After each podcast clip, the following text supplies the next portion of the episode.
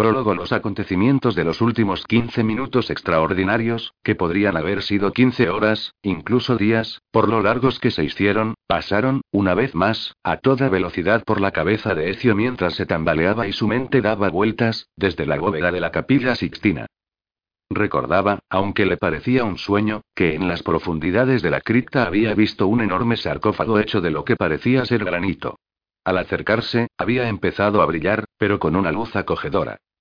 Tocó la tapa y se abrió, ligera como una pluma. Surgió una cálida luz amarilla y del interior de aquel resplandor apareció una figura, cuyos rasgos Ecio no pudo distinguir, aunque sabía que estaba frente a una mujer. Una mujer de estatura antinatural, que llevaba un casco y en cuyo hombro derecho portaba un cárabo. La luz que la rodeaba le dejaba ciego. Saludos, profeta dijo, llamándole por el nombre que misteriosamente le habían asignado.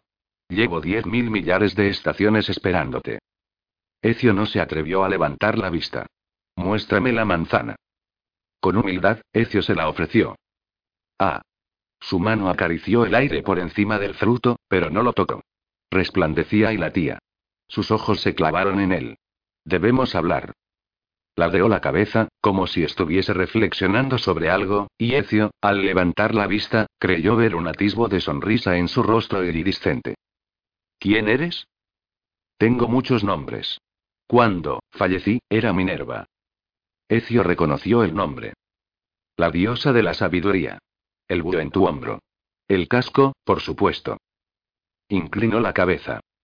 Los dioses a los que adoraban tus antepasados ya no existimos. Juno, la reina de los dioses, y mi padre, Júpiter, el rey, que me trajo a la vida por su frente. Yo era la hija, no de sus entrañas, sino de su cerebro. Ecio estaba paralizado. Parecía una de las estatuas que se extendían por las paredes. Venus. Mercurio. Vulcano. Marte. Se oyó un ruido, como un cristal que se rompía a lo lejos o el sonido que podría hacer una estrella al caer. Pero era su risa. No, no somos dioses. Simplemente llegamos antes. Incluso cuando caminábamos por el mundo, la humanidad se esforzaba por comprender nuestra existencia. Tan solo estábamos más avanzados en el tiempo. Hizo una pausa. Pero, aunque puede que no nos entiendas, debes tener en cuenta nuestra advertencia. No lo entiendo. No tengas miedo. Deseaba hablar contigo, pero también a través de ti. Eres el elegido de tu tiempo. El profeta. Ecio notó el cálido abrazo maternal que abarcaba todo su cansancio. Minerva alzó los brazos y el techo de la cripta se convirtió en el firmamento. Su rostro resplandeciente reflejó una tristeza indescriptible. Escucha y mira. Ecio apenas podía soportar aquel recuerdo. Había visto la Tierra entera y los cielos que la rodeaban hasta más allá de la Vía Láctea, la galaxia, y su mente apenas comprendía dicha visión. Vio un mundo, su mundo, destruido por el hombre, y una llanura azotada por el viento. Pero entonces vio a personas deshechas, efímeras, pero impertérritas. Os dimos el Edén, dijo Minerva, pero se convirtió en Hades.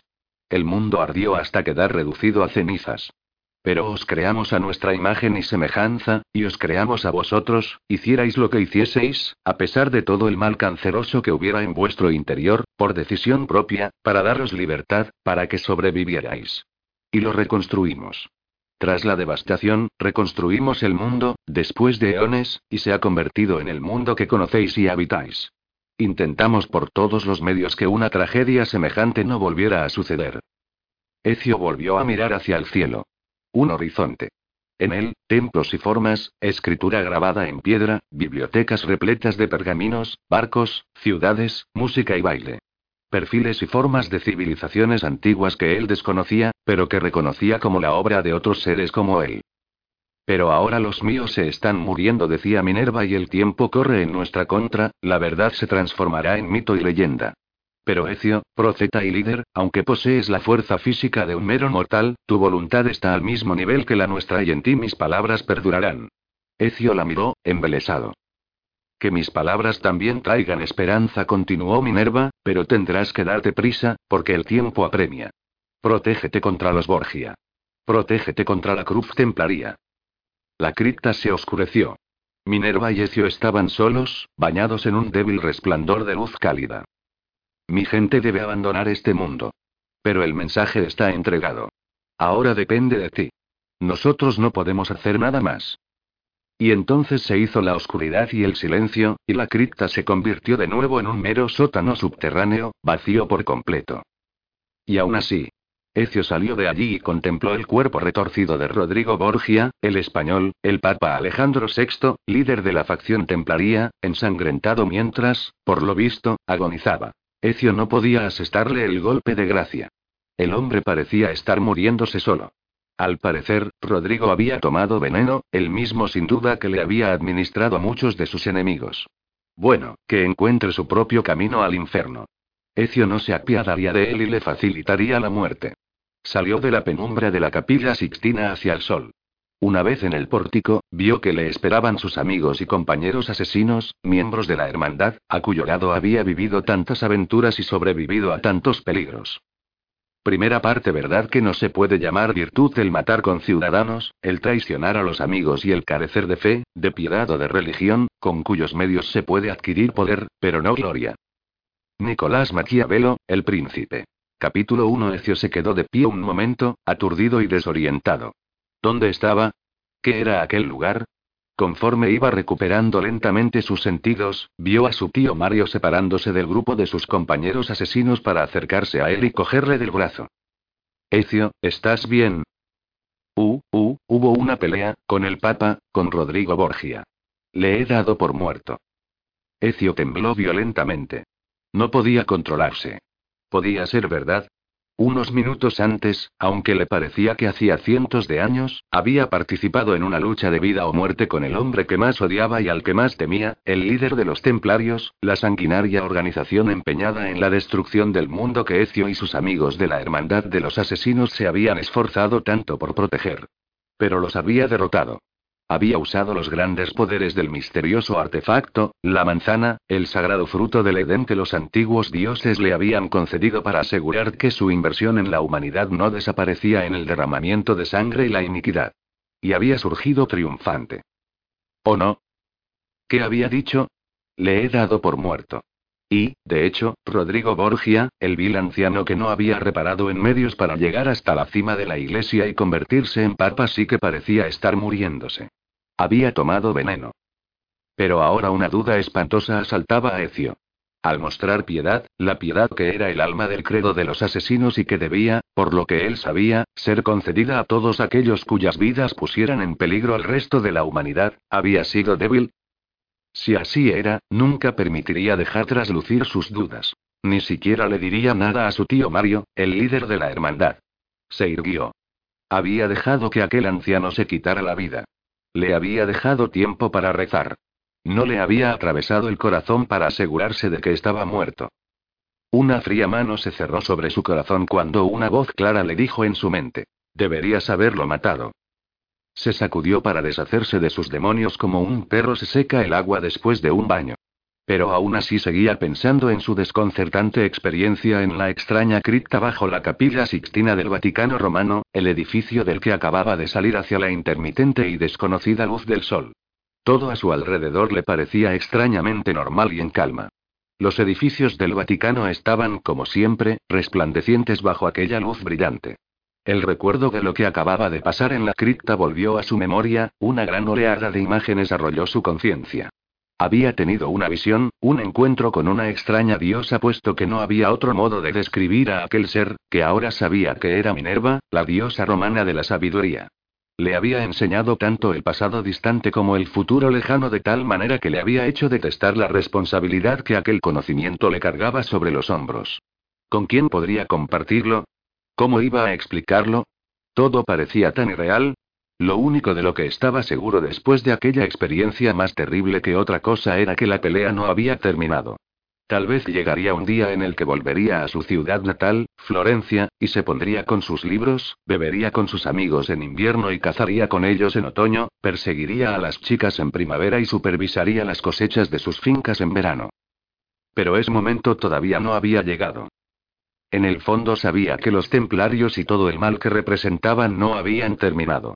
Se enfrentaba contra un monstruo con más cabezas que Hydra y, como esa bestia, que ningún otro hombre salvo Hércules había podido matar, era inmortal. Ecio.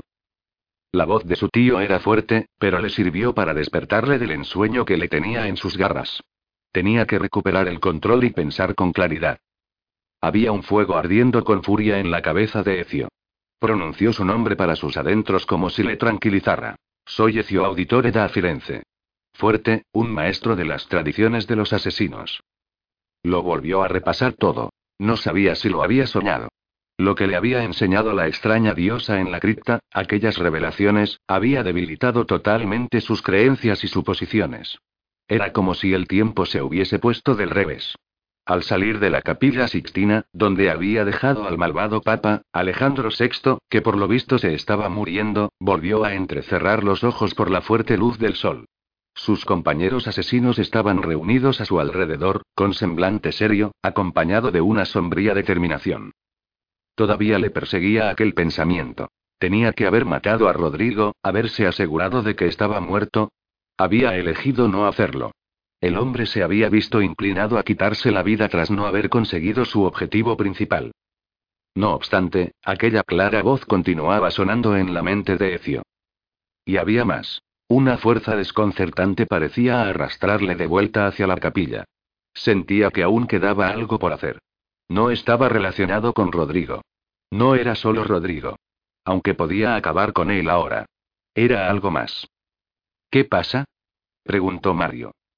Debo volver, respondió Ecio, al darse cuenta de nuevo, con un vuelco en el corazón, de que el juego no había terminado y de que aún no debía desprenderse de la manzana. Cuando aquella idea le vino a la cabeza, de pronto se apoderó de él una insoportable sensación de apremio. Se liberó de los brazos protectores de su tío y regresó a la oscuridad.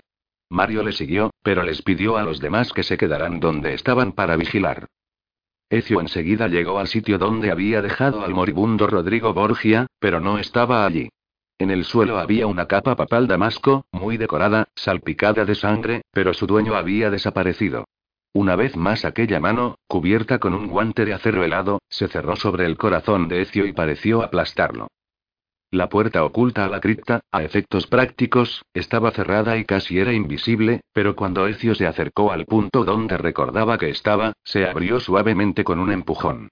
Se volvió hacia su tío y se sorprendió al ver que el rostro de Mario reflejaba miedo. ¿Qué hay ahí dentro? preguntó el hombre mayor, que se esforzaba por mantener la voz firme. El misterio respondió Ecio. Dejó a Mario en el umbral de la puerta y avanzó por el pasadizo poco iluminado, con la esperanza de que no fuera demasiado tarde y Minerva, al prever aquello, hubiera mostrado clemencia. Lo más seguro era que a Rodrigo no le hubieran permitido entrar allí. Sin embargo, Ecio preparó su hoja oculta, la espada que su padre le había legado. En la cripta, las grandes figuras humanas, y al mismo tiempo sobrenaturales eran estatuas. Sujetaban el báculo. Uno de los fragmentos del Eden. El báculo estaba aparentemente soldado a la figura que lo sostenía y, mientras Ecio intentaba hacer palanca para soltarlo, la figura pareció asirlo con más fuerza mientras brillaba como las inscripciones rúnicas de las paredes de la cripta. Ecio recordó que ninguna mano humana debería tocar la manzana sin protección. Las figuras entonces se dieron la vuelta, se hundieron en el suelo y dejaron la cripta vacía, salvo por el gran sarcófago y las estatuas que lo rodeaban. Ecio retrocedió, miró a su alrededor por un instante y vaciló antes de despedirse instintivamente por última vez de aquel lugar. ¿Qué esperaba? ¿Acaso Minerva iba a manifestarse por segunda vez ante él? ¿No había dicho ya todo lo que tenía que decirle? ¿O al menos todo lo que era seguro para él saber? Le habían concedido la manzana. Los otros fragmentos del Edén en combinación con la manzana, según Rodrigo, eran la supremacía que anhelaba, y Ecio comprendió al final que la unión de tal poder era demasiado peligrosa para las manos del hombre. ¿Estás bien? dijo Mario, todavía nervioso por extraño que pareciera, al acercarse a él. No pasa nada, contestó Ecio mientras volvía hacia la luz con una curiosa renuencia. En cuanto se reunió con su tío, Ecio le mostró la manzana sin decirle una palabra. ¿Y el báculo? Ecio negó con la cabeza. Está mejor en manos de la tierra que no del hombre, dijo Mario, que lo entendió al instante. Pero no tienes por qué contármelo. Vamos, no deberíamos entretenernos. ¿Por qué tanta prisa? Por todo. ¿Crees que Rodrigo va a quedarse sentado y nos va a dejar salir de aquí tan tranquilos? Le di por muerto. No es lo mismo que dejarle bien muerto, ¿no? Vamos. Salieron de la cripta, tan rápidamente como pudieron, y un viento frío pareció seguirles. Capítulo 2 ¿A dónde han ido los demás? Le preguntó Ecio a Mario, con la cabeza aún dándole vueltas por sus recientes experiencias, mientras volvían a la gran nave de la capilla Sixtina. Los asesinos que estaban reunidos allí se habían marchado. Les dije que se fueran. Paola ha vuelto a Florencia. Teodora y Antonio, a Venecia. Tenemos que mantenernos a cubierto por toda Italia. Los templarios están divididos pero no hemos acabado con ellos. Se reagruparán si nuestra hermandad de los asesinos no está alerta. Eternamente alerta. El resto de nuestra compañía ha seguido adelante y nos esperará en nuestro cuartel general de Monterigioni. Estaban haciendo guardia. Sí, pero sabían cuándo habían terminado con su deber. Ecio, no hay tiempo que perder. Todos lo sabemos. Mario estaba serio. Debería haberme asegurado de que Rodrigo Borgia estaba muerto. ¿Te hirió durante la batalla? Me protegió la armadura. Mario le dio a su sobrino unas palmaditas en la espalda. Antes he hablado precipitadamente. Creo que hiciste bien al no matarle si no había necesidad. Siempre aconsejo moderación. Creíste que se había quitado él mismo la vida. ¿Quién sabe?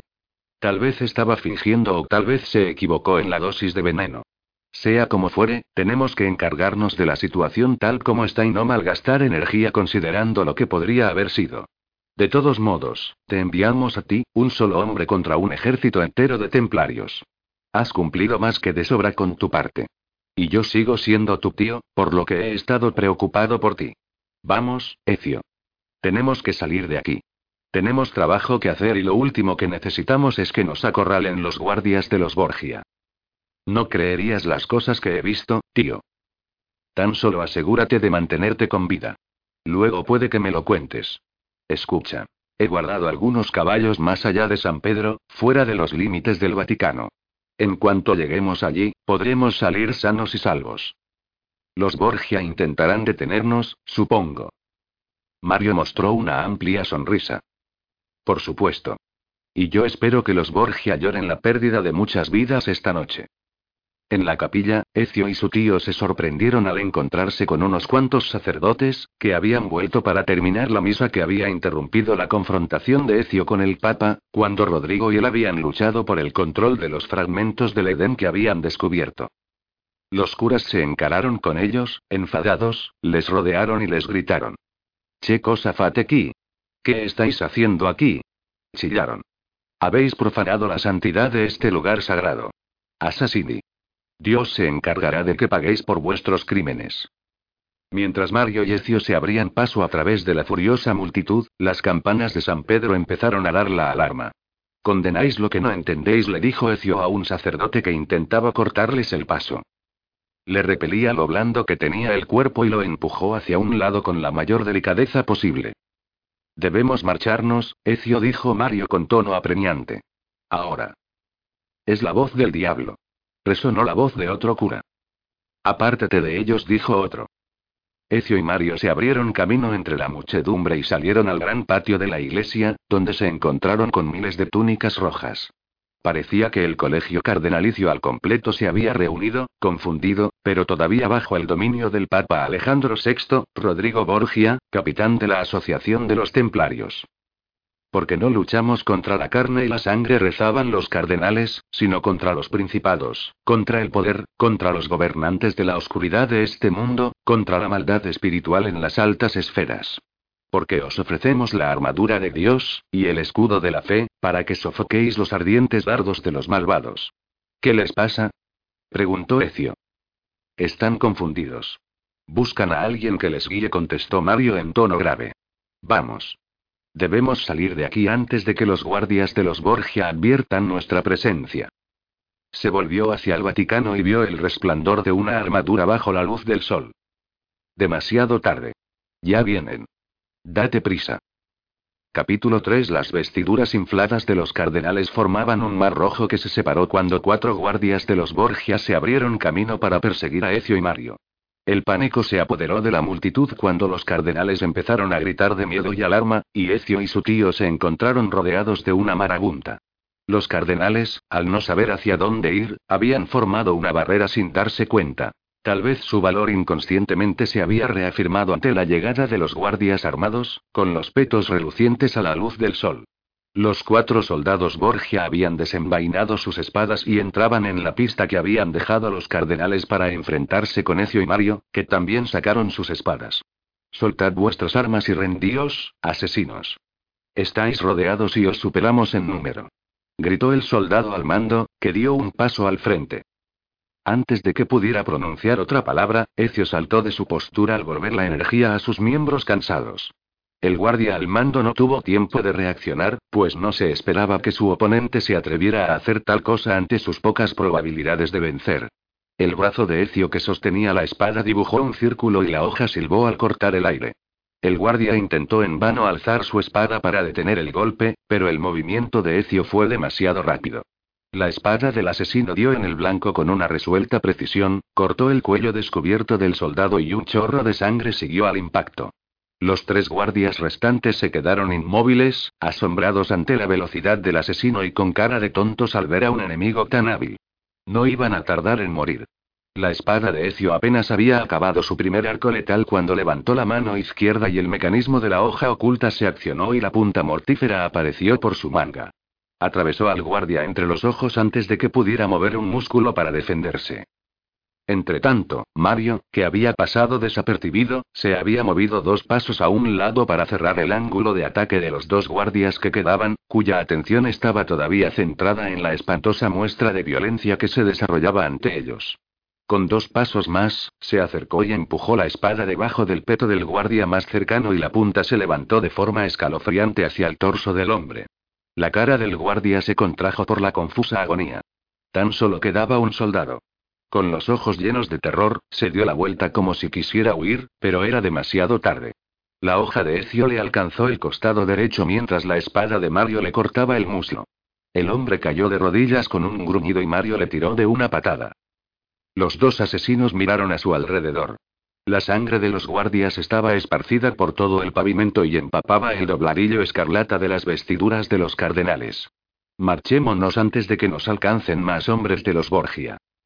Blandieron sus espadas ante los ahora aterrorizados cardenales, que enseguida huyeron de los asesinos y dejaron el camino libre para alejarse del Vaticano. Oyeron unos caballos que se acercaban sin duda más soldados, mientras corrían a toda velocidad hacia el sureste, a través de la extensión de la plaza, lejos del Vaticano, en dirección al Tíber. Los caballos que Mario había preparado para su huida estaban atados justo en las inmediaciones de la Santa Sede. Pero antes tenían que enfrentarse a los guardias papales que les habían seguido a caballo y que cada vez estaban más cerca a juzgar por los cascos atronadores que retumbaban sobre los adoquines. Con las espadas se las apañaron para esquivar las alabardas que los guardias les lanzaban. Mario impidió que un guardia apuñalara a Ecio por la espalda con su lanza. No está mal para un anciano, gritó Ecio, agradecido. Espero que me devuelvas el favor, le dijo su tío. Y no soy tan anciano. No me he olvidado de todo lo que me enseñaste. No lo esperaba. Cuidado.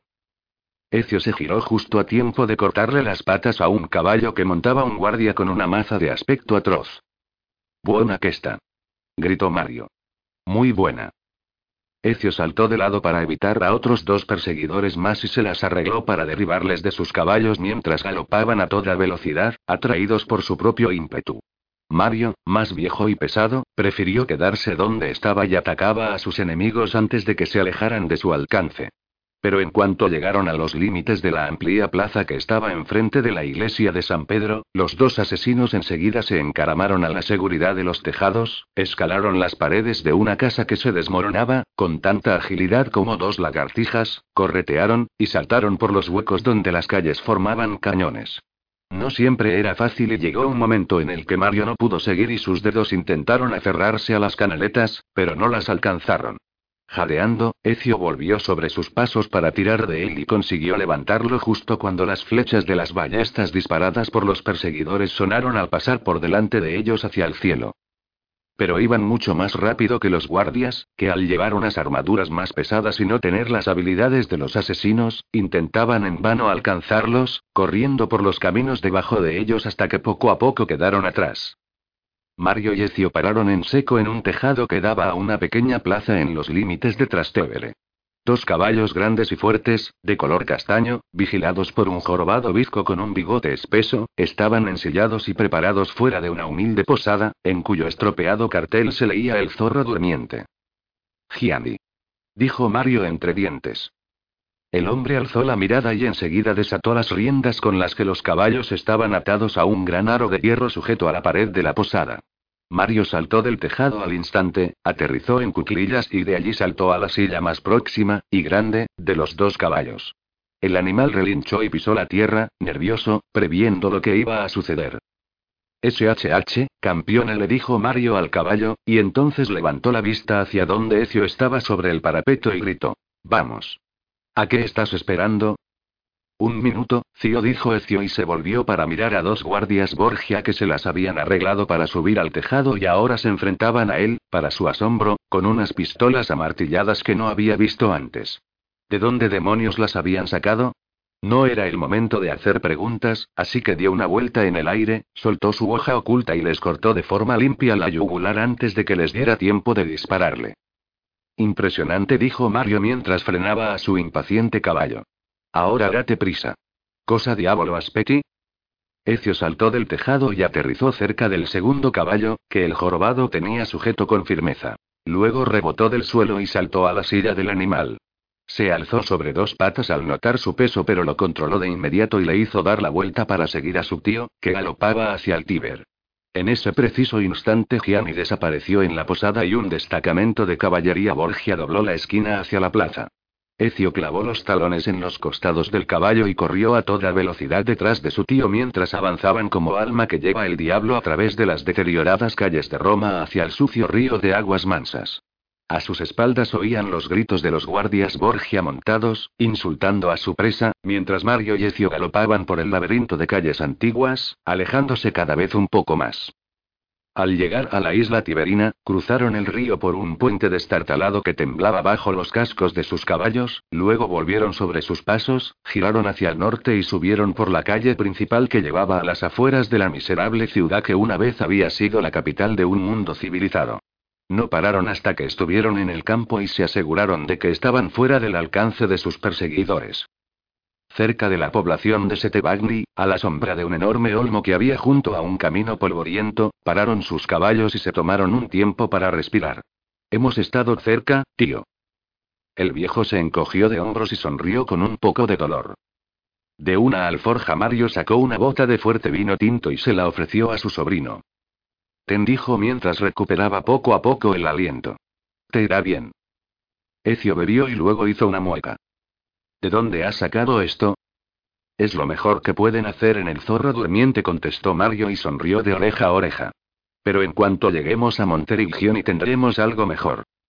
Ecio sonrió y le devolvió la bota a su tío, pero entonces pareció preocupado. ¿Qué pasa? preguntó Mario en un tono más dulce. Ecio sacó despacio la manzana de la bolsa en la que la guardaba. Esto. ¿Qué voy a hacer con esto? Mario se puso serio. Es una responsabilidad muy grande. Pero tienes que cargar con ella tú solo. ¿Cómo voy a hacerlo? ¿Qué te dice tu corazón? Mi corazón me dice que me deshaga de ella. Pero mi cerebro, te la concedió a ti, aquella fuerza extraña que encontraste en la cripta, dijo Mario con aire grave.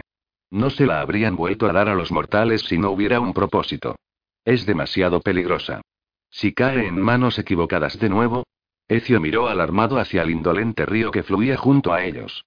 Mario le observó, expectante. Ecio alzó la manzana con su mano derecha enguantada. Pero continuaba dudando. Sabía que no podía tirar un tesoro como aquel y las palabras de su tío le habían influido. Seguramente Minerva no le habría permitido coger la manzana si no hubiera habido una razón. Tú solo debes tomar la decisión, dijo Mario. Pero si no estás contento con esta custodia, dámela a mí para que la ponga de buen recaudo. La recuperarás más adelante, cuando tu mente esté más calmada. Ecio todavía dudaba, pero entonces ambos oyeron a lo lejos el sonido de unos cascos atronadores y el aullido de unos perros. Esos cabrones no se dan por vencidos con facilidad, dijo Mario con los dientes apretados. Vamos, dámela.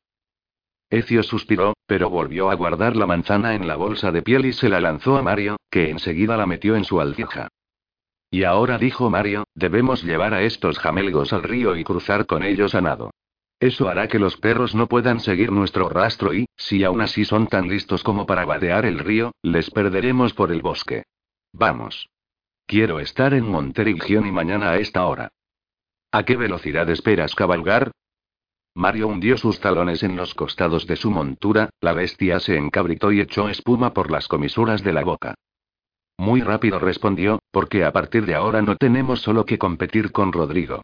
Ahora también están con él sus hijos, César y Lucrecia. Y ellos son las personas más peligrosas que jamás has conocido. Capítulo 4 Era la tarde del día siguiente cuando la pequeña ciudad amurallada de Monterigioni, dominada por la roca de Mario, apareció sobre su colina en el horizonte. Lo habían conseguido en menos tiempo del que esperaban y habían aminorado el paso para darle un respiro a los caballos. Y entonces Minerva me habló del sol, estaba diciendo Ecio. Me contó que hace muchísimo tiempo ocurrió un desastre y pronosticó otro que no vendrá, hasta dentro de un tiempo, en el futuro, pero... preguntó Mario. Entonces no tenemos por qué preocuparnos. Sí, contestó Ecio. Me pregunto cuánto más tendremos que trabajar. Se paró a reflexionar. Tal vez acabemos pronto. ¿Sería tan malo? Ecio estaba a punto de contestar cuando le interrumpió el sonido de una explosión. Fuego de cañones que procedía de la ciudad. Desenvainó su espada y se incorporó en su silla para otear la muralla. No te preocupes, le dijo Mario y se rió con ganas. Son tan solo maniobras. Ahora tenemos un arsenal mejor y se han instalado nuevos cañones en las almenas. Hay sesiones de entrenamiento a diario. Con tal de que no nos apunten a nosotros. No te preocupes, repitió Mario. Es cierto que los hombres todavía tienen que perfeccionar su puntería, pero tienen suficiente sentido común como para no disparar al jefe. Un rato más tarde atravesaban la puerta principal de la ciudad y subían por la calle mayor que llevaba hasta la ciudadela. Mientras avanzaban, una multitud se congregó a ambos lados del camino y miró a Ecio con una mezcla de respeto, admiración y afecto. Bienvenido, Ecio. Gritó una mujer. Gracie, Madonna. Ecio sonrió e inclinó ligeramente la cabeza. Tres hurras por Ecio. exclamó un niño. Buongiorno, fratellino le saludó Ecio y al volverse hacia Mario, añadió. Es bueno estar de vuelta en casa. Creo que se alegran más de verte a ti que a mí, dijo Mario, pero sonreía mientras hablaba y de hecho gran parte de los víctores, sobre todo de los habitantes más viejos, iban dirigidos a él. Tengo muchas ganas de volver a ver la casa de la familia, dijo Ecio. Hace mucho tiempo que no vengo por aquí. Pues sí, y allí hay un par de personas que se alegrarán mucho de verte. ¿Quién? ¿No lo adivinas? No puedes estar tan preocupado por tus obligaciones en la hermandad. Por supuesto. Te refieres a mi madre y a mi hermana. ¿Cómo están? Bueno, tu hermana se disgustó mucho cuando murió su marido, pero el tiempo lo cura casi todo y creo que ahora está mucho mejor. De hecho, ahí la tienes. Habían entrado en el patio de la residencia fortificada de Mario y, mientras desmontaban, la hermana de Ecio, Claudia, apareció en los peldaños de la escalera de mármol que llevaba a la entrada principal. Los bajó volando y se echó en los brazos de su hermano. Hermano. Gritó mientras le abrazaba. Tu vuelta a casa es el mejor regalo de cumpleaños que haya podido desear. Claudia, tesoro, dijo Ecio, sujetándola bien fuerte. Me alegro de haber regresado. ¿Cómo está nuestra madre? Bueno, demos gracias a Dios. Se muere por verte. Hemos estado sobre ascuas desde que nos informaron de que ibas a volver. Tu fama te precede. Vamos adentro, dijo Mario. Hay alguien más que se alegrará de verte, continuó Claudia, que le cogió del brazo para acompañarle mientras subía la escalera. La condesa de Firly. Caterina. Está aquí. Ecio intentó no reflejar entusiasmo en su voz. No sabíamos exactamente cuándo llegarías. Mamá y ella están con la abadesa, pero estarán aquí al atardecer. Los negocios primero, dijo Mario con complicidad. Voy a convocar una reunión con el Consejo de la Hermandad aquí, esta misma noche. Sé que Maquiavelo tiene muchas ganas de hablar contigo. Entonces, ¿ya se ha terminado? preguntó Claudia con vehemencia. ¿De verdad ha muerto el español? Los ojos grises de Ecio se endurecieron. Lo explicaré todo en la reunión de esta noche, le contestó. Muy bien, respondió Claudia, pero su mirada reflejaba preocupación cuando se marchó. Y, por favor, saluda a la condesa de mi parte cuando vuelva, dijo Ecio detrás de ella. La veré a ella y a nuestra madre por la noche. Antes tengo asuntos que atender con Mario que no pueden esperar. En cuanto se quedaron a solas, Mario se puso serio. Tienes que prepararte bien para esta noche, Ecio. Maquiavelo estará aquí a la caída del sol y sé que tiene muchas preguntas que hacerte. Discutiremos ahora varias cuestiones y luego te aconsejo que te tomes un descanso. No te hará daño volver a conocer la ciudad un poco. Después de una sesión de profunda conversación con Mario en su estudio, Ezio regresó a Monterigioni. El hecho de que el Papa hubiera sobrevivido pesaba sobre él y buscó con qué distraerse. Mario le había sugerido que visitara a su sastre para encargarle ropa nueva que sustituyera la que había manchado en el viaje, así que primero se dirigió a la sastrería, donde encontró al dueño, sentado con las piernas cruzadas en su banco de trabajo, cosiendo una capa brocada de un color verde esmeralda muy vivo. A Ecio le gustaba aquel hombre, un buen tipo, tan solo un poco mayor que él. El sastre le saludó con afecto. ¿A qué debo este honor? preguntó. Creo que me hace falta ropa nueva, dijo Ecio un poco arrepentido. ¿Tú qué piensas? Sé sincero. Aunque no me dedicara de vender ropa, Signore, os aconsejaría que hicierais un traje nuevo. Yo creo lo mismo. Muy bien. Os tomaré ahora las medidas y luego podréis escoger los colores que queráis. Ecio se rindió a las atenciones del sastre y eligió un gris oscuro y discreto para el jubón, con unos pantalones de lana a juego. ¿Podrías tenerlo listo para esta noche? El sastre sonrió. No si queréis que haga un buen trabajo, signore. Pero podemos intentar que esté mañana hacia el mediodía. Muy bien, contestó Ecio y esperó que tras la reunión a la que iba a asistir aquella noche no tuviera que marcharse de Monteriggioni inmediatamente. Estaba cruzando la plaza principal de la ciudad, cuando vio a una atractiva mujer pasando apuros con una caja difícil de manejar, con flores rojas y amarillas, que sin duda era demasiado pesada para ella. A aquella hora del día había pocas personas por allí y a Ecio siempre le había resultado difícil resistirse a una damisela que necesitaba ayuda. ¿Puedo echaros una mano? preguntó al acercarse a ella. La chica le sonrió. Sí, justo sois el hombre que me hacía falta. Se suponía que mi jardinero iba a recogerlas por mí, pero su mujer está enferma y ha tenido que marcharse a casa. Como pasaba por aquí, he pensado en pasar a buscarlas, pero esta caja es demasiado pesada para mí. ¿Creéis que podríais? Por supuesto. Ecio se agachó y se cargó la caja al hombro. ¿Cuántas flores? Sois una mujer afortunada. Y ahora que me he topado con vos lo soy más. No cabía duda de que estaba flirteando con él. Podríais haberle pedido a vuestro marido que las viniera a recoger por vos, o a otro de vuestros criados, dijo. Tan solo tengo otra criada y no es ni la mitad de fuerte que yo, respondió la mujer. Y respecto a un marido, no tengo. Entiendo. He encargado estas flores para el cumpleaños de Claudia Auditore. La mujer le miró. Suena muy divertido. Lo será. Hizo una pausa. De hecho, si queréis ayudarme un poco más, estoy buscando a alguien con un poco de clase para que me acompañe a la fiesta. ¿Creéis que tengo clase suficiente? Fue incluso más descarada. Sí.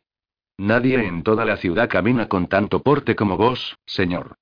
Estoy segura de que el mismo Ecio, el hermano de Claudia, quedará impresionado. Ecio sonrió. Me halaga. ¿Pero qué sabéis de ese tal Ecio? Claudia, que es muy amiga mía, tiene muy buena opinión de él. Pero apenas la visita y, por lo que sé, es bastante distante. Ecio decidió que había llegado el momento de ser franco. Lamentablemente, es cierto, he estado distante. La mujer dio un grito ahogado. Oh, no. Soy Ecio. No me lo creo. Claudia dijo que os esperaba. Se supone que la fiesta es una sorpresa. Prometedme que no le diréis ni una palabra. Ahora será mejor que me digas quién eres. Ah, claro. Soy Angelina Ceresa. Pero prometedmelo. ¿Qué harás para que no diga nada? Le miró maliciosamente. Ah, estoy segura de que se me ocurrirán varias cosas. Estoy deseando saber qué es. Para entonces ya habían llegado a la puerta de la casa de Angelina. El ama de llaves, una mujer mayor, abrió para que entraran y Ecio dejó la caja de flores sobre un banco de piedra que había en el patio. Miró a Angelina y sonrió. Bueno, ¿vas a decírmelo? Más tarde. ¿Por qué no ahora? Signore, os aseguro que merecerá la pena esperar. Pero no sabían que los acontecimientos se les adelantarían y que nunca más se volverían a encontrar. Ecio se marchó, al ver que anochecía, para dirigirse de vuelta a la ciudadela. Al acercarse a los establos, vio que una niña deambulaba por en medio de la calle, según parecía, sola. Estaba a punto de hablarle, cuando le interrumpió el sonido de unos gritos desesperados y el estruendo de los cascos de unos caballos. Sin pararse a pensarlo, cogió a la niña en brazos y la llevó hasta la entrada de la casa. Fue justo a tiempo, puesto que dobló la esquina un poderoso caballo de guerra al galope, con arnés pero sin jinete. Pisándole los talones y a pie, apareció el encargado de los establos de Mario, un hombre mayor que se llamaba Federico, que Ecio reconoció. Torna aquí, maledeto caballo. Gritó Federico en vano tras el caballo que se daba a la fuga. Al ver a Ecio, dijo. ¿Podéis ayudarme, por favor, señor? Es el corcel preferido de vuestro tío. Estaba a punto de desensillarlo y cepillarlo, pero algo ha debido de asustarlo. Es muy nervioso. No os preocupéis, intentaré recuperarlo por vos. Gracias, gracias. Federico se secó la frente. Me estoy haciendo demasiado viejo para esto. No os preocupéis. Quedaos aquí y vigilad a esta niña. Creo que está perdida. De acuerdo. Ecio echó a correr detrás del caballo y lo encontró sin dificultad. Se había calmado y estaba comiendo un poco de heno que había quedado en un carro aparcado. Se mostró un poco reacio cuando Ecio se acercó, pero luego le reconoció y no echó a correr. Ecio colocó una mano reconfortante en su cuello y le dio unas palmaditas de modo tranquilizador antes de coger la brida y llevarlo con cuidado de vuelta al lugar de donde había venido. De camino, tuvo la oportunidad de hacer otra buena obra cuando se encontró con una joven, desesperada por la preocupación, que resultó ser la madre de la niña perdida. Ecio le explicó lo que había sucedido y cuidó de atenuar el grado de peligro por el que la niña había pasado. Una vez que le dijo dónde estaba su hija, corrió hacia ella, llamándola por su nombre Sofía, Sofía. Y Ecio oyó que le contestaba mamá. Minutos más tarde se había reincorporado al grupo y le había entregado las riendas a Federico, que se lo agradeció y le suplicó que no le dijera nada a Mario. Ecio le prometió no hacerlo y Federico llevó al caballo de nuevo a los establos. La madre aún esperaba con su hija y Ecio se volvió hacia ellas con una sonrisa. Quiere daros las gracias, dijo la madre. Gracias, dijo Sofía diligentemente y le miró con una mezcla de respeto y temor. En el futuro, quédate con tu madre, le aconsejó Ecio amablemente. No la dejes así, ¿capisti? La niña asintió con la cabeza. Estaríamos perdidas sin que vos y vuestra familia cuidarais de nosotras, Signore, dijo la madre. Hacemos lo que podemos, dijo Ecio, pero empezó a preocuparse al entrar en la ciudadela. Aunque estaba segurísimo de que podía mantenerse firme, no tenía ganas de encontrarse con Maquiavelo. Aún le quedaba tiempo antes de la reunión, así que para evitar dar revueltas, y por curiosidad, Ecio subió por las murallas para echarle un mejor vistazo al nuevo cañón que Mario había instalado y del que estaba tan orgulloso.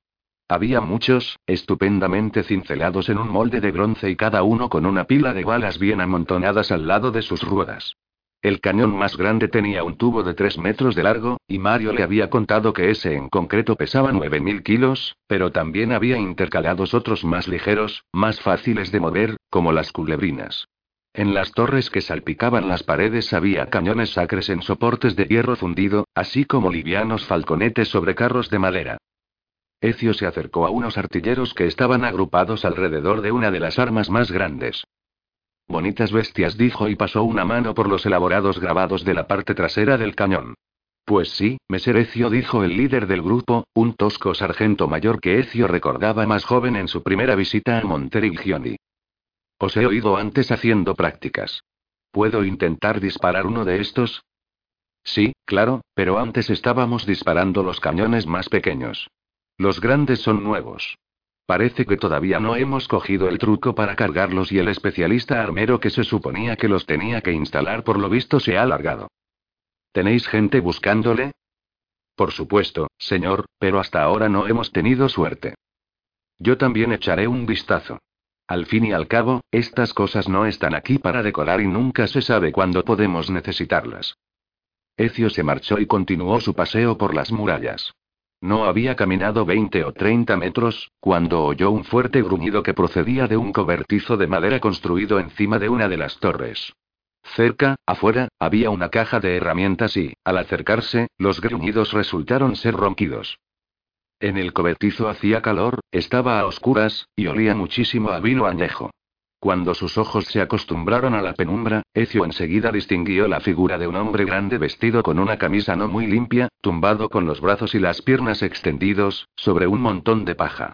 Le dio al hombre una patada suave, pero lo único que consiguió fue que resoplara, que se medio despertara, y se girara de cara a la pared. Salve, me seré, dijo Ezio y volvió a empujar al hombre, menos suave esta vez, con la punta de la bota. El hombre giró la cabeza para mirarle y abrió un ojo. ¿Qué pasa, amigo? Te necesitamos para que prepares uno de los cañones nuevos de las almenas. Hoy no, amigo. Mañana a primera hora. ¿Estás demasiado borracho para hacer tu trabajo? No creo que al capitán Mario le haga mucha gracia cuando se entere de esto. Hoy ya no trabajo más. No es tan tarde. ¿Sabes qué hora es? No, pero tampoco me importa. Hago cañones, no relojes. Ecio se había agachado para hablar con el hombre, que se había sentado y, al eructar, le echó a la cara su aliento acre de ajo y montalcino barato. Ecio se puso de pie. Necesitamos que esos cañones estén listos para disparar y tiene que ser ahora, ordenó. ¿Quieres que busque a alguien que sea más competente que tú? El hombre se levantó con dificultad. No vayas tan rápido, amigo. Nadie más va a ponerle la mano encima a mis armas. Se inclinó hacia Ecio cuando recuperó el aliento. No sabes cómo es eso. Algunos de esos soldados no tienen respeto por la artillería. Muchas cosas modernas para ellos, claro, eso seguro. Pero esperan que un arma funcione por arte de magia, así. No se preocupan por los buenos resultados. ¿Podemos hablar mientras caminamos? preguntó Ecio. ¿Sabes? El tiempo no se ha parado. Estas piezas que tenemos aquí, continuó el maestro armero, son piezas únicas. Para el capitán Mario siempre lo mejor. Pero siguen siendo sencillas. Conseguí un diseño francés para un arma de mano. La llaman el asesino de hierro forjado. Muy inteligente. Imagínate, un cañón de mano. Ese es el futuro, amigo. Para entonces ya estaban cerca del grupo que rodeaba el cañón. Ya podéis suspender la búsqueda, avisó Ecio alegremente. Aquí está. El sargento mayor miró con los ojos entrecerrados al armero. Estaba ahí arriba, ¿no? Puede que esté un poco borracho, replicó el armero, pero en el fondo soy pacífico.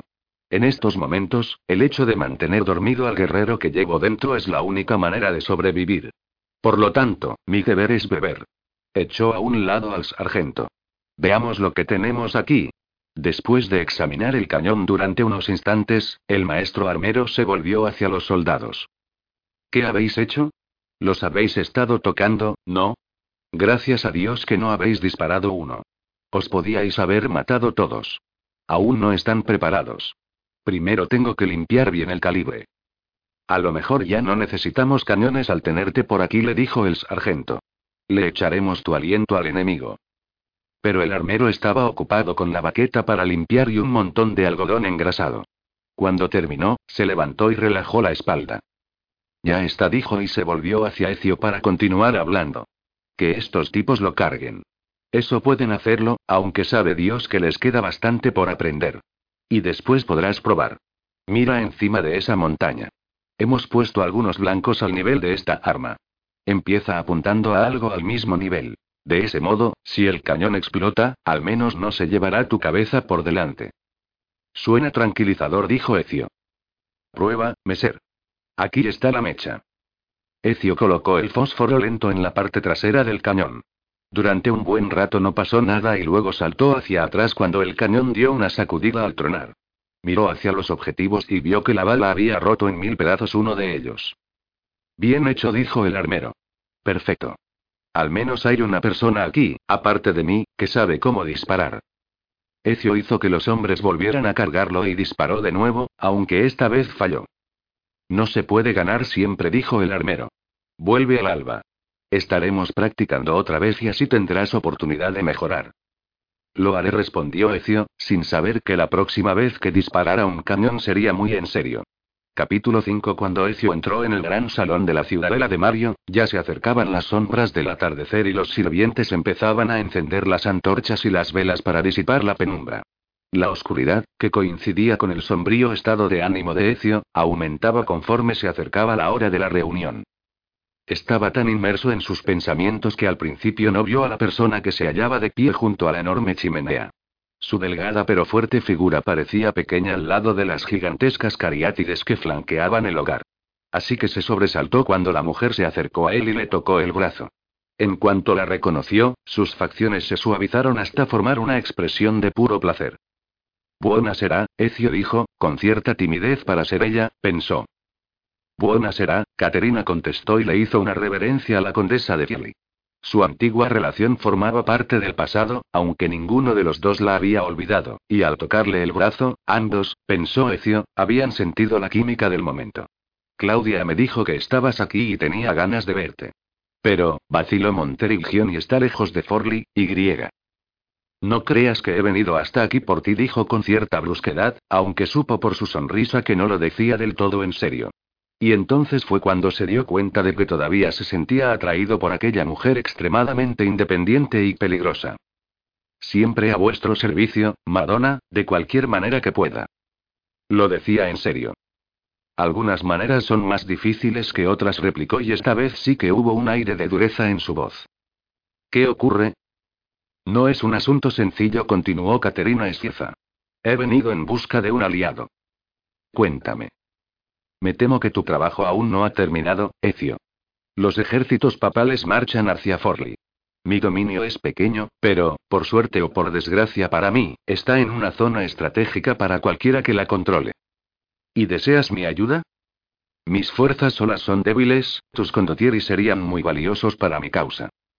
Es algo que debo discutir con Mario. Él no se negará. Ni yo tampoco. Al ayudarme, no estarás solo haciéndome un favor a mí, sino que estarás adoptando una postura contra las fuerzas del mal contra las que siempre nos hemos unido. Mientras hablaban, apareció Mario. Ecio, Contesa, ya estamos reunidos y os estamos esperando, dijo con una cara más seria de lo normal. Seguiremos hablando de esto, le dijo Ecio a la condesa. Me han pedido que asista a una reunión que mi tío ha convocado. Creo que esperan que dé una explicación. Pero quedemos después, cuando acabe. Esa reunión también me concierne a mí, dijo Caterina. ¿Entramos?